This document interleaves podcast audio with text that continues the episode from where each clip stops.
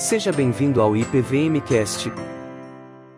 Deixa eu combinar algumas coisas com vocês que estão aqui. Primeiro, se você veio hoje em busca de uma mensagem bíblica expositiva, como temos o costume de fazer aqui desse púlpito, é, lamento informar que hoje nós vamos trabalhar de forma temática.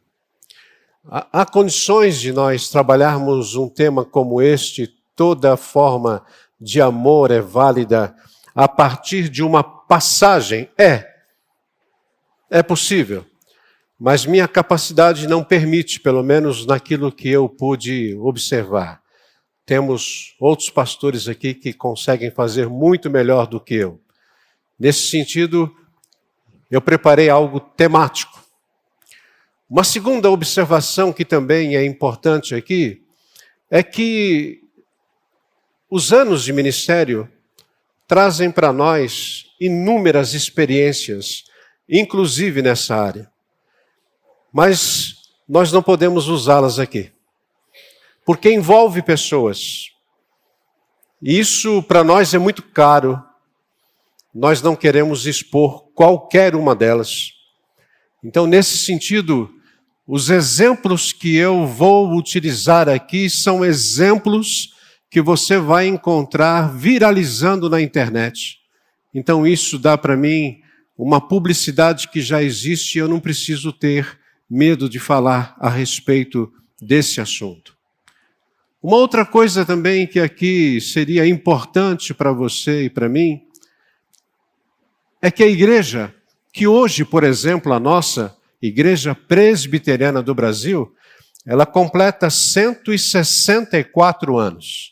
Então eu quero falar do nosso quintal, da nossa igreja. E como igreja, eu percebo que por vezes nós demoramos muito para tratar de assuntos como esse.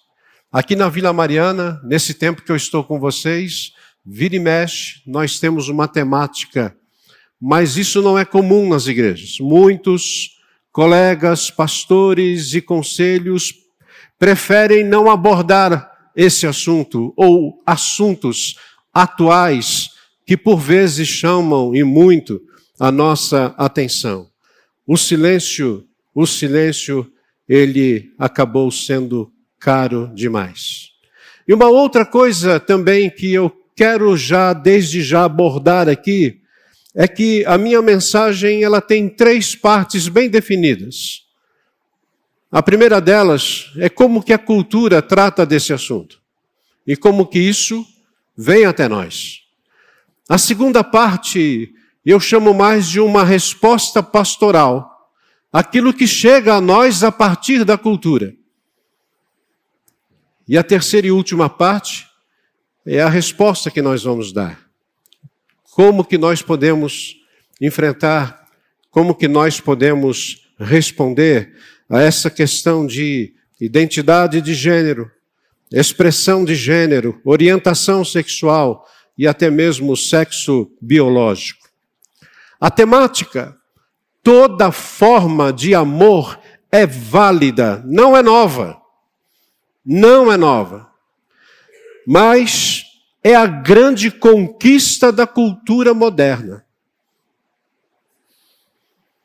Nós temos adolescentes, aliás, nós temos crianças que já estão enfrentando, desde a mais tenra idade, situações onde isso tem crescido assustadoramente. Eu tenho uma filha que é pedagoga. E de vez em quando nós conversamos a respeito desse assunto. E os pedagogos e pedagogas aqui sabem muito bem do que eu estou falando. E se você é adolescente e jovem, vocês estão encontrando muito disso aonde vocês estão vivendo. Mas nós estamos experimentando isso também em nossas famílias. O que eu vou falar já entrou nas nossas igrejas.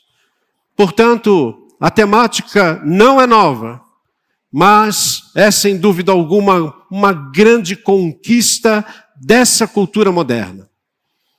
Não começou com ele, mas Lulu Santos, Ele compôs a música Toda Forma de Amor em 1988.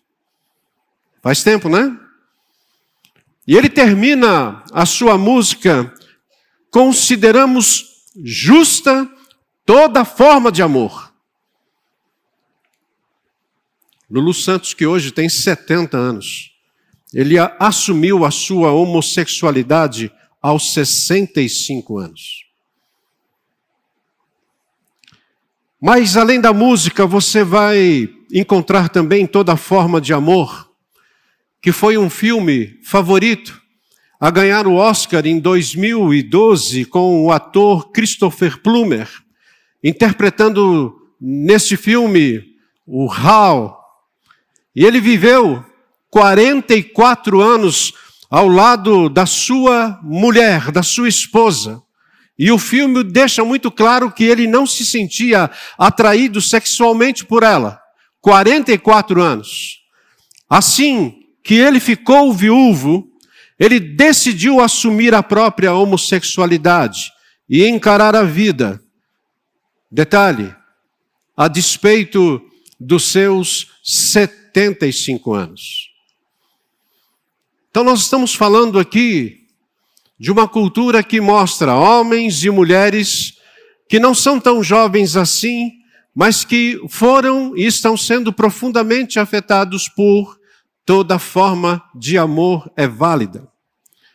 Toda forma de amor é válida, está atraindo também, e aqui a minha preocupação maior, como pai, como avô, está atraindo muito mais hoje adolescentes e jovens de todo o mundo com o livro Heartstopper.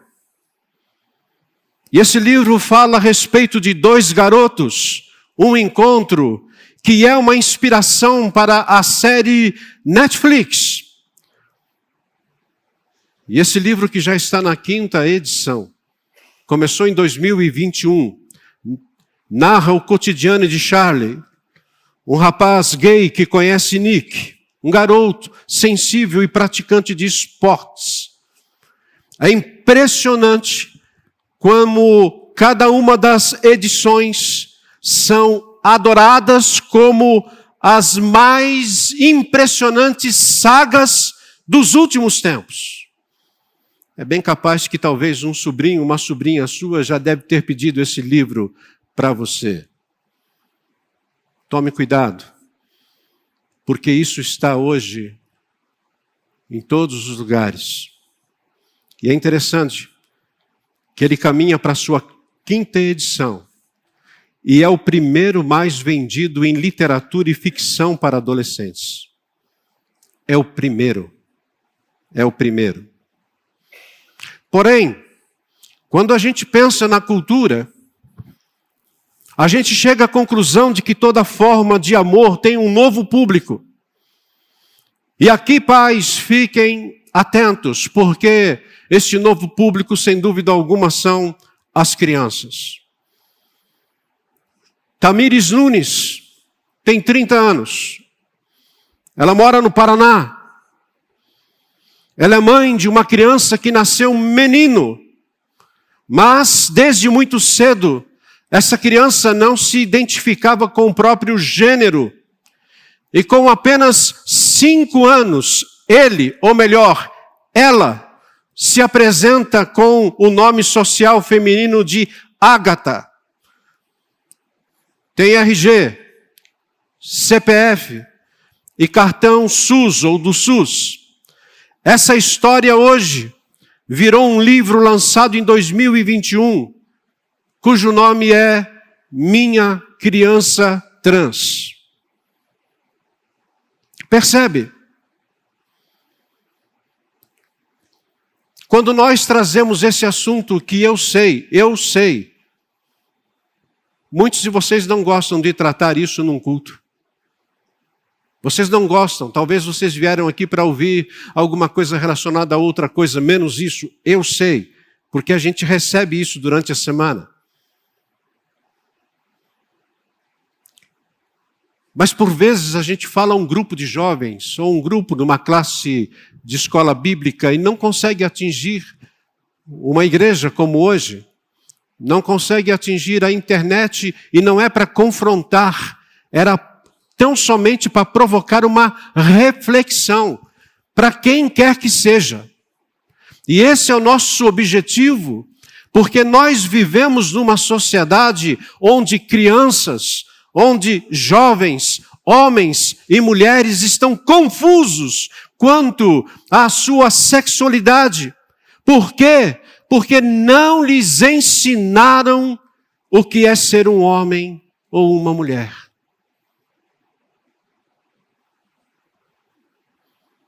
Não foram ensinados. E daí surge a máxima da modernidade. E a máxima da, da modernidade diz que o que importa não é seguir regras externas, mas é você dar vazão aos seus sentimentos, sentimentos esses que estão dentro de você. Essa é a máxima da modernidade.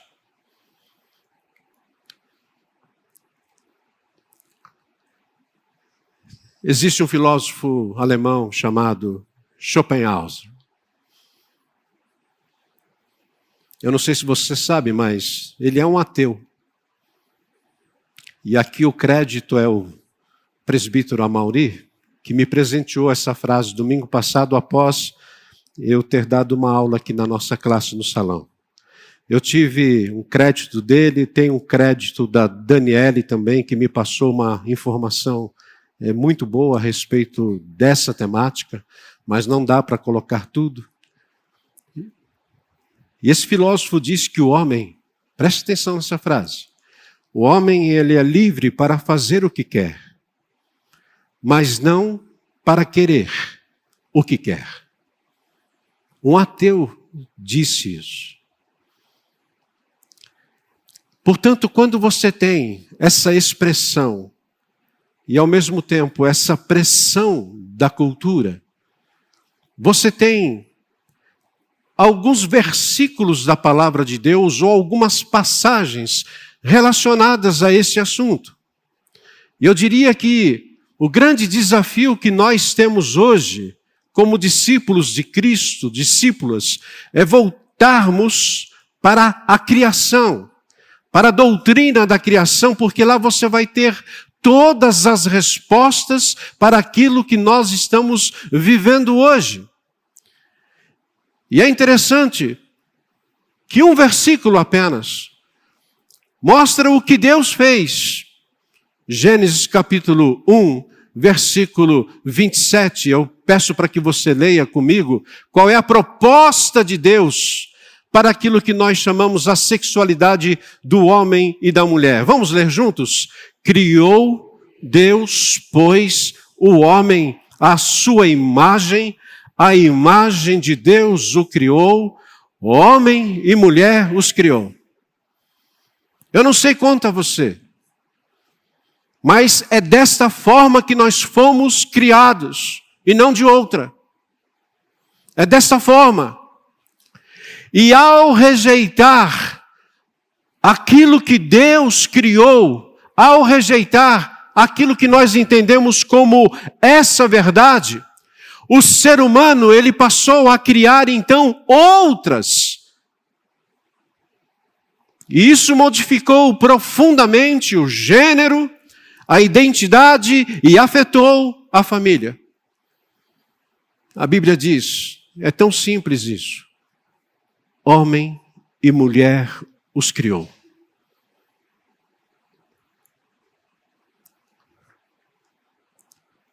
E essa afirmação deu lugar ao que nós hoje vemos LGBTQIAPN+. Aliás, tem uma tem aqui um, uma figura, uma imagem para vocês. Isso é aquilo que o ser humano tem criado. Agora perceba, nós temos apenas nove letras aí, que são, na verdade, nove siglas. E eu aqui não vou também, apesar de ser uma mensagem temática, não vou ficar explicando cada uma delas. Mas só quero dizer para você que Deus ele é tão simples naquilo que ele faz, naquilo que ele cria. Ele cria homem e mulher. Aí vem um ser humano e fala assim: não, nós temos mais. Começou com LGBT, hoje nós já estamos aí muito mais do que isso. Aí você olha, fica surpreso e diz assim: rapaz, olha no que foi dar toda essa história de toda forma de amor é válida. Aliás, tem aquele mais no final, e esse mais é surpreendente.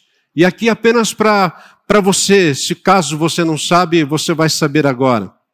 O cadastro do Facebook nos Estados Unidos, além do gênero homem ou mulher, há mais de 50 outras opções de gênero. 50. E a nota da empresa, a nota da empresa diz assim: o Facebook se orgulha de oferecer essas novas opções de customização de gênero para ajudar as pessoas a expressarem melhor a sua própria identidade. Dorme com essa, você que gosta do Facebook. Mas, pastor, é importante, a gente tem que estar. Tá, ok.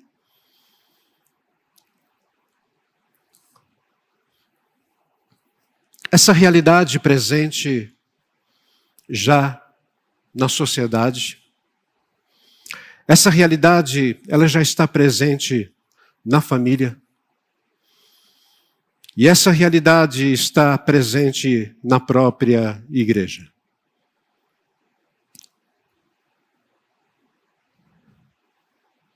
Nós temos pessoas que estão vivendo essa realidade e estão dentro da igreja.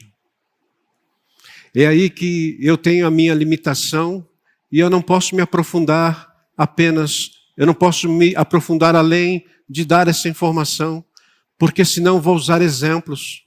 E, e não são exemplos aqui, são exemplos de anos de ministério, acompanhando pessoas. E para vocês perceberem a realidade sobre esse assunto, eu conheci nesta semana a missionária Andréa Vargas. Aqueles que gostam de procurar um, um bom lugar para aprender a respeito desse assunto, tem que conhecer a missionária Andréa Vargas, que é presidente e cofundadora da missão Avalanche.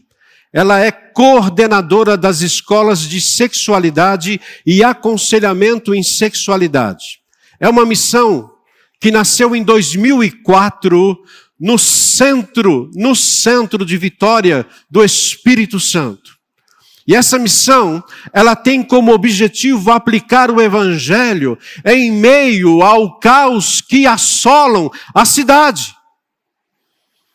O detalhe é que a Andréia Vargas, ela recebeu de Deus o dom para trabalhar junto com crentes que foram afetados por essa disfunção de gênero.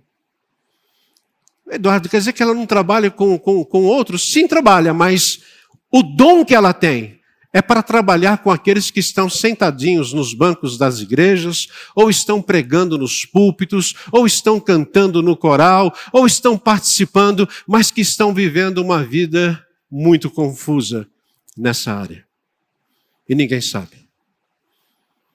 Percebe? Andréa Vargas, dá uma consultada depois.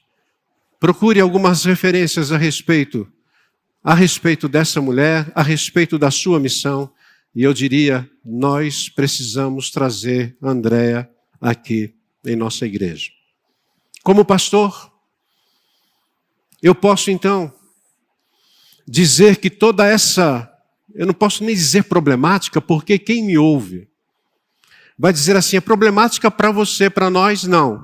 Então toda todo esse contexto que a gente está aqui descrevendo para vocês, alguns daqueles que são afetados, eles vêm parar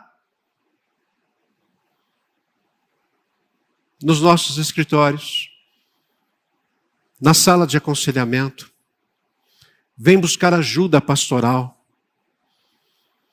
E eu posso aqui afirmar, e qualquer um dos pastores da nossa igreja vai poder dizer para você que nós, haja vista tudo aquilo que nós estamos vendo, está sendo colocado diante de nós um grande contingente de pessoas compulsivas e escravas. E eu coloco aqui entre parênteses, sexuais, que estão completamente entregues ao direcionamento dos seus próprios desejos e não conseguem se libertar. Porque tudo começou com algo que daqui a pouco eu vou mostrar para vocês. E de repente, quando elas estão vivendo isso, elas não conseguem se libertar. Olha só o que diz o Salmo 107, versículos 10 e 11. Você pode acompanhar no telão, porque eu estou usando a nova versão transformadora. O texto diz: Estavam sentados na escuridão e em trevas profundas, presos com as algemas de ferro do sofrimento. Rebelaram-se contra as palavras de Deus e desprezaram o conselho do Altíssimo. São essas pessoas que vêm até o gabinete pastoral. E me permita, você que é psicólogo, você que trabalha na área de terapia, nós vamos ter um problema sério nesse sentido, porque o nosso chefe, o chefe dos pastores, ele é diferente do chefe que vocês têm. O nosso recurso, a nossa palavra vem da palavra de Deus. E às vezes você vai ter que trabalhar outras respostas. Eu não sei como é que você vai tratar disso, mas é bem capaz que você também vai entrar em crise e vai vir falar com a gente. Percebe?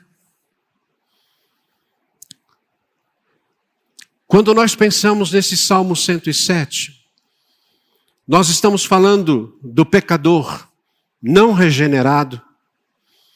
E aqui também vale a pena eu dizer: tem muitas pessoas que estão vivendo a sua orientação sexual, porque esse é o nome que é dado para não ferir. Nós não podemos dizer mais que é opção, porque as pessoas dizem que, na verdade, isso é uma orientação que a pessoa já nasce. Nós não cremos assim. Mas deixa eu seguir, deixa eu seguir aquilo que a sociedade gosta de ouvir por enquanto. Essa orientação sexual, alguns as abraçaram, estão bem. Você vai encontrar homossexual que está vivendo bem, lésbica que está vivendo bem. Mas você vai encontrar também aquele que foi regenerado pelo Espírito Santo de Deus. E muitos desses, tantos aqueles que não foram regenerados, quanto aqueles que foram regenerados, eles acabam se tornando escravos de suas escolhas e práticas.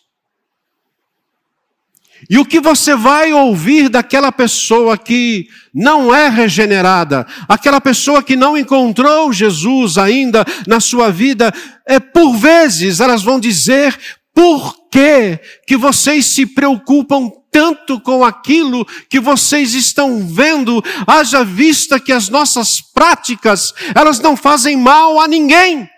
É apenas a nossa orientação pessoal. OK? Quem está vivendo bem, viva assim.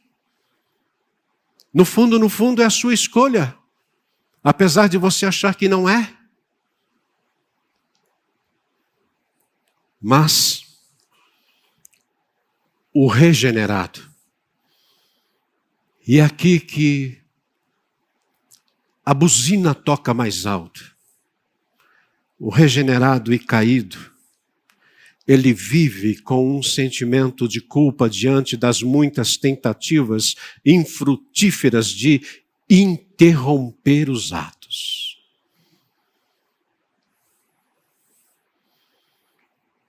E para ambos os casos, porque um dia até aquele que acha que não faz mal para ninguém, até esse, ele vai cair num consultório de psicologia ou vai cair num consultório pastoral. Até esse. Ele vai, ela vai precisar de terapia. Não tem como. Para ambos os casos, essa escravidão resulta sempre no desfrutar daquilo que a Bíblia chama de maldição de Deus por meio do sofrimento, cujo, ou melhor, cuja sensação é a morte de muitas outras coisas importantes da vida.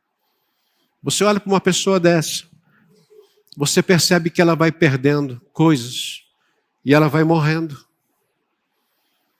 Eu tenho uma imagem aqui que eu chamo de a trilha da morte. O Luiz vai colocar para a gente. É tão pouco pequeno, mas dá para você compreender. Tiago, quando fala sobre este assunto, ele diz no capítulo 1, versículos 14 e 15: Cada um, porém, é tentado pelo seu mau desejo, sendo por este arrastado e seduzido. Então, esse desejo, sendo concebido, dá à luz o pecado, e o pecado, após ter se consumado, gera a morte. A morte. E aí está a trilha para você ver. Tem a maçã aí de Gênesis, né? É maçã? Não sei, não importa. O importante agora é que aquilo está atraindo a gente. E aquilo que você vê e atrai vai te arrastar, vai te seduzir. Isso faz com que você, homem ou mulher, se torne grávido. E vai dar a luz disso, e a luz aí é o pecado, e o pecado vai gerar a morte. Que morte, Eduardo? É aquela morte do. Acabou? Não. Antes fosse. Estou falando da morte da esperança. A esperança morre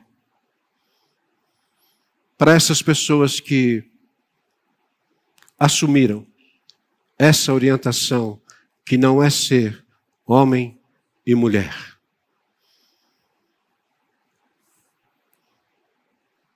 Durante anos, diante da sua orientação afetiva, a pessoa vai tentar mudar, mas sem qualquer resultado. E aqui um detalhe: quanto maior o tempo de escravidão, maior será a desesperança. Quanto mais tempo essa pessoa estiver vivendo nisso, mais difícil será ela se desligar. A segunda morte é a utilidade que morre. Utilidade. Porque a pessoa que vive contrária àquilo que Deus fez, a pessoa se torna improdutiva. Improdutiva no sentido de que o que consome mais e mais o seu talento são seus desejos que são insaciáveis e que tomam conta do seu coração. E é por isso que pessoas que estão envolvidas nisso, elas acabam perdendo o emprego e chegam bem perto de processos, por vezes, de assédio sexual.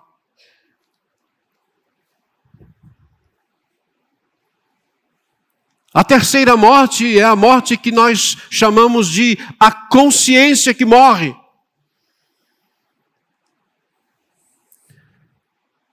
O pecado, ele corrompe a consciência.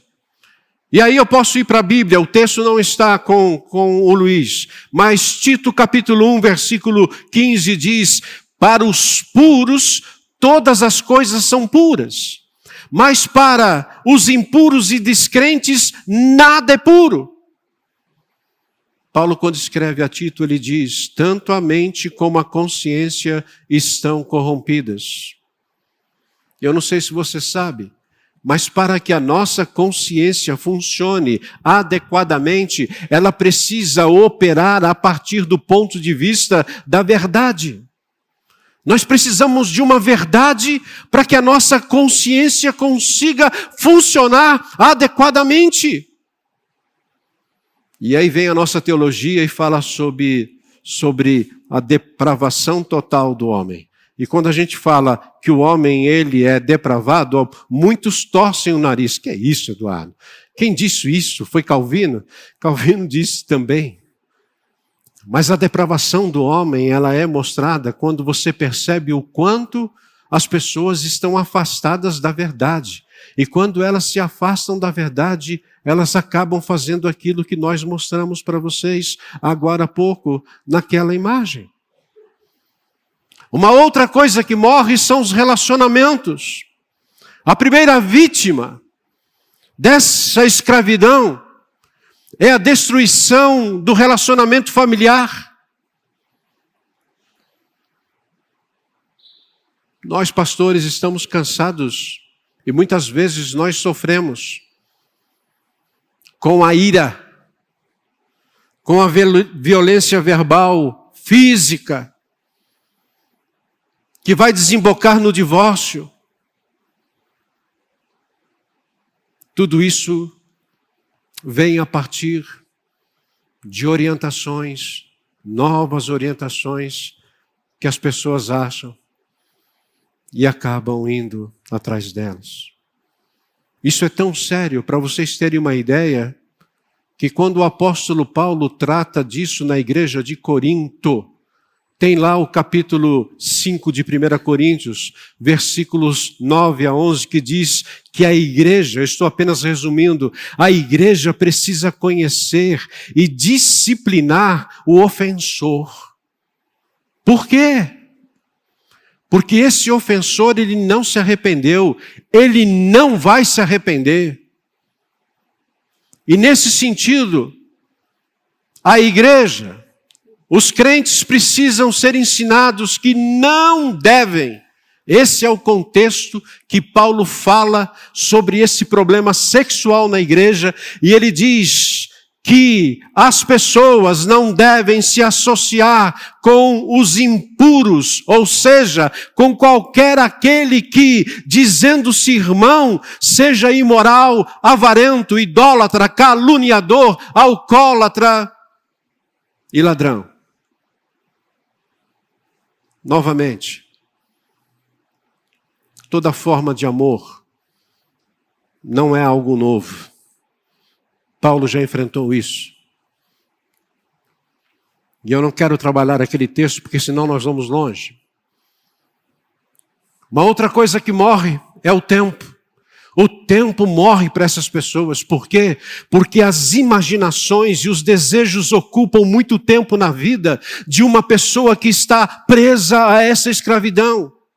São pessoas que gastam horas e horas acordadas em sites pornográficos, vivendo e planejando, buscando saciar a sua vontade. Tudo desperdiçado num desejo por confronto. Principalmente quando encontra alguém que não pensa como ele. Ele vai levantar bandeiras da militância.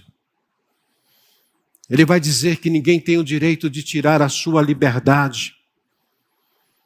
E vão querer ver o tempo morrendo diante deles, por vezes buscando algo erótico e egoísta Desejos esses que matam a vida. Em sexto lugar, os recursos morrem. O tempo não é o único recurso que se esvai.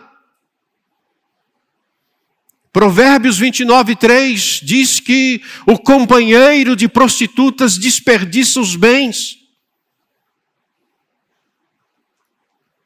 E para satisfazer suas escolhas e desejos.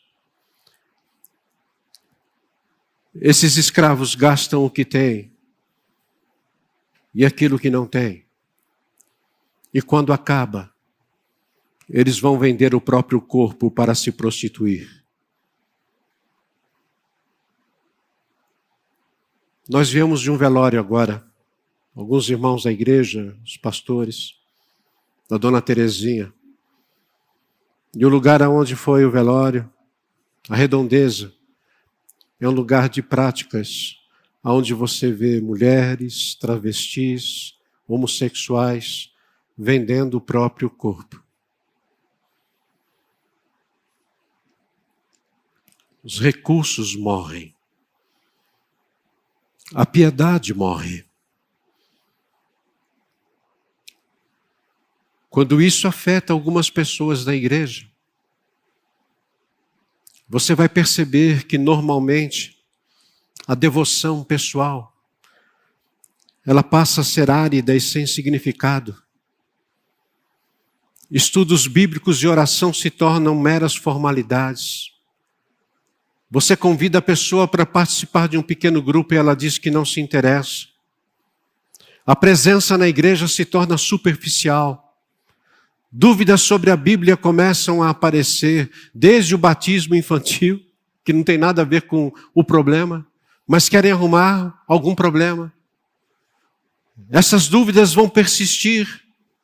De vez em quando bate um arrependimento superficial mas a caminhada diária com Deus não persiste. E por fim, o corpo morre. Eu vivi os anos 90.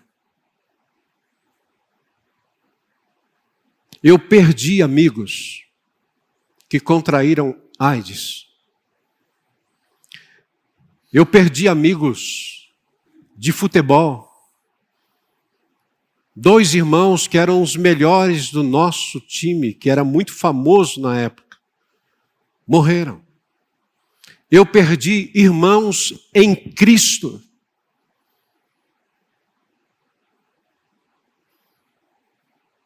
Hoje, o suicídio é crescente entre jovens e adultos que perderam a razão de viver. E a morte de diversas maneiras, diversas maneiras, como eu tenho mostrado aqui, tem sido preço para aqueles que entregam e se entregam a esses desejos. Qual foi a maldição que Deus disse para o homem e para a mulher? Se vocês pecarem, vocês vão morrer. Vocês vão morrer. E uma pergunta nasce nesse contexto. Engraçado que. Engraçado. Maneira de falar. A gente tem muito assunto para falar. Mas talvez o melhor que a gente faça nessa série Fake News é levantar essas problemáticas para tratar desse assunto com mais profundidade. Nós temos que mexer nisso. E uma das perguntas que nasce desse contexto é como que nós vamos agir diante dessa realidade.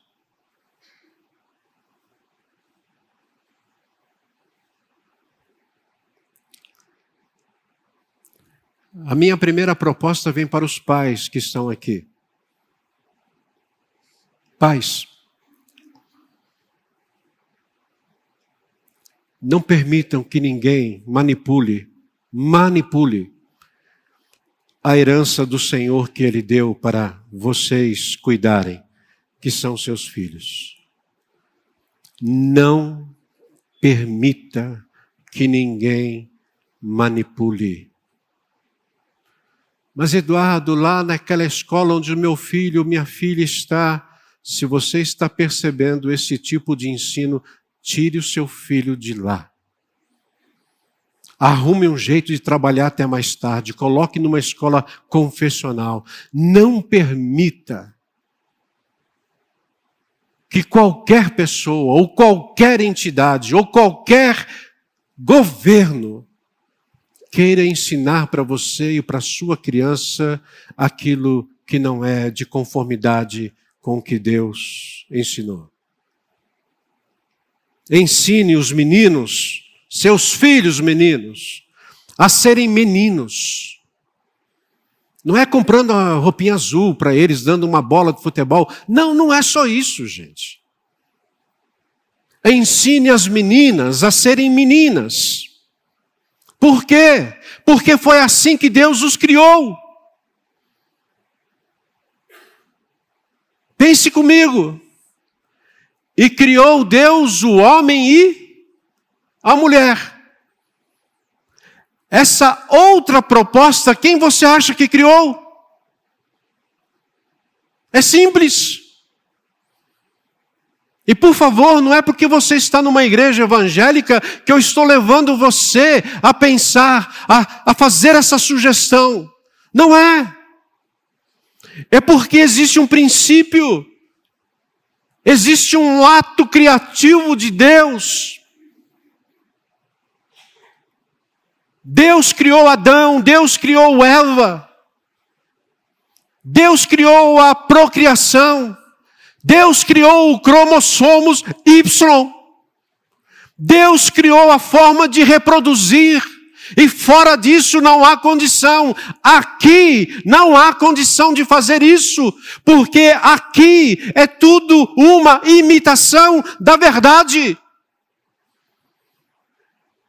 Então, Pai, não fique alegre quando você fala, é o mundo que nós estamos vivendo. Esse mundo que nós estamos vivendo, a Bíblia diz que ele jaz no maligno. Preste atenção. Vocês que pensam em ser pais ainda, preste atenção. Tudo isso é muito importante para nós. Segundo lugar, minha palavra agora é para jovens e adultos, e aqui, sem dúvida, eu coloco, encaixo também os adolescentes. Que adolescentes aqui nessa igreja são adolescentes inteligentes, e eles vão começar a pensar diante daquilo que nós estamos aqui levantando. Duas coisas distintas para vocês, adolescentes, jovens e adultos. Duas coisas distintas. A primeira delas, quem são vocês a partir da Bíblia. A Bíblia, afinal, é a nossa única regra de fé e prática. Qual é o seu propósito? Por que, que você tem esse corpo? O que significa ser homem e mulher? Nós vamos ter que responder isso. Por que, que o homem tem aquele corpo esquisito? Mas tem, é o corpo dele. Por que, que a mulher tem aquele corpo melhorado? Porque é mulher.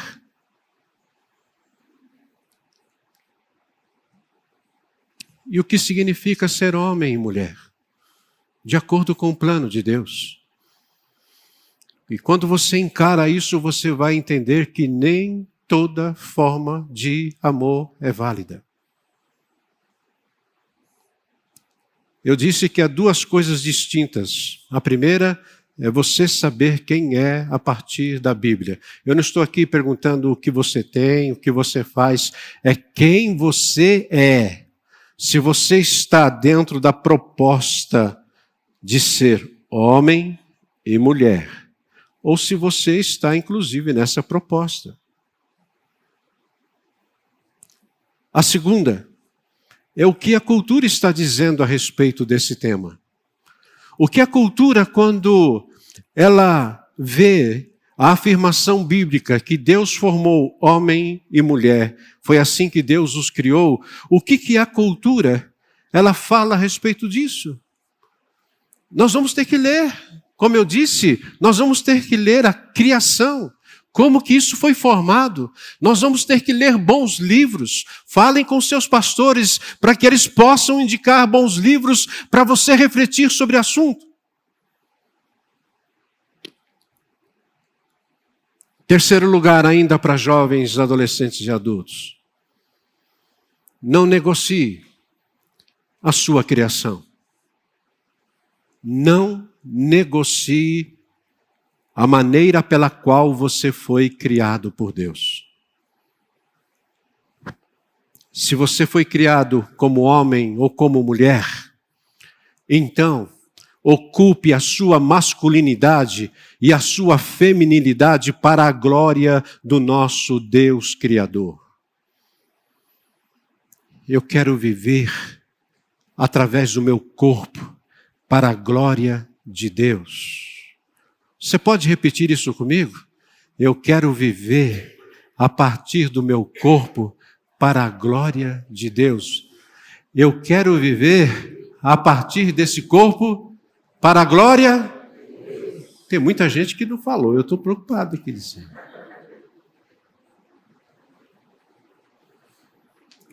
Olha esses dois versículos. Romanos 12, 1 e 2. Novamente, estou usando aqui a nova versão transformadora. Veja o que diz Paulo. Portanto, irmãos, suplico-lhes que entreguem seu corpo a Deus por causa de tudo que ele fez por vocês. Que seja um sacrifício vivo e santo, do tipo que Deus considera agradável.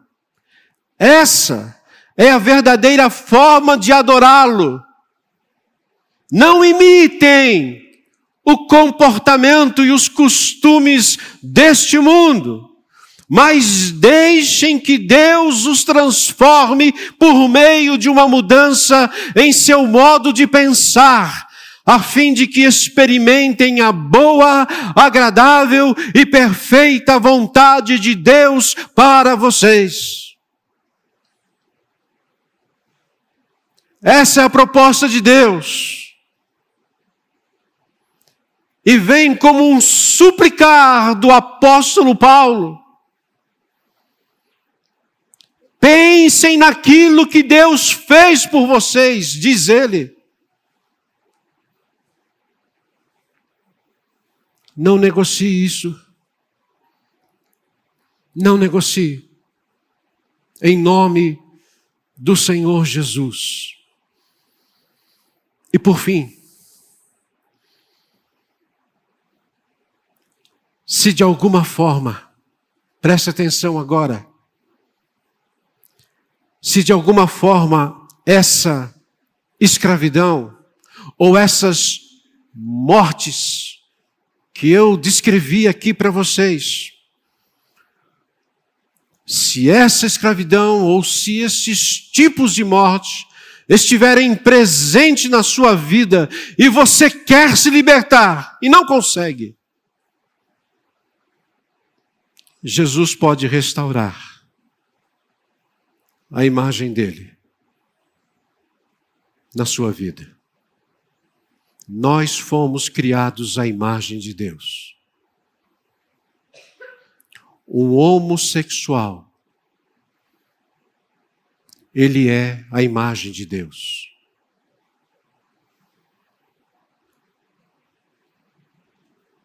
Uma lésbica é uma imagem de Deus. Mas essas imagens são imagens distorcidas de Deus. Por isso que Jesus vem com o propósito de mudar de ajudar você a mudar, porque você, por você, não tem forças para isso. Na cruz, ele disse: está consumado. Ele morreu, ele venceu, para que o pecado não tivesse a palavra final em você, na sua vida. Por isso que nós precisamos dizer para Ele em alto e bom som: Senhor, eu me arrependo do meu querer, eu me arrependo da minha orientação, Eu me arrependo do meu desejo para que eu possa receber a graça, o perdão e a transformação que só o Evangelho pode dar. Só o Evangelho pode dar. Toda forma de amor é válida. Eu diria, não. Por quê? Porque a cultura ela tem as suas propostas. Nós vimos aqui. As pessoas elas têm as suas propostas. Nós vimos aqui. O resultado disso ele é devastador e ele traz morte. A única maneira de nos vermos livres é de buscarmos em Jesus, em Jesus, a transformação que só Ele pode dar através do Evangelho.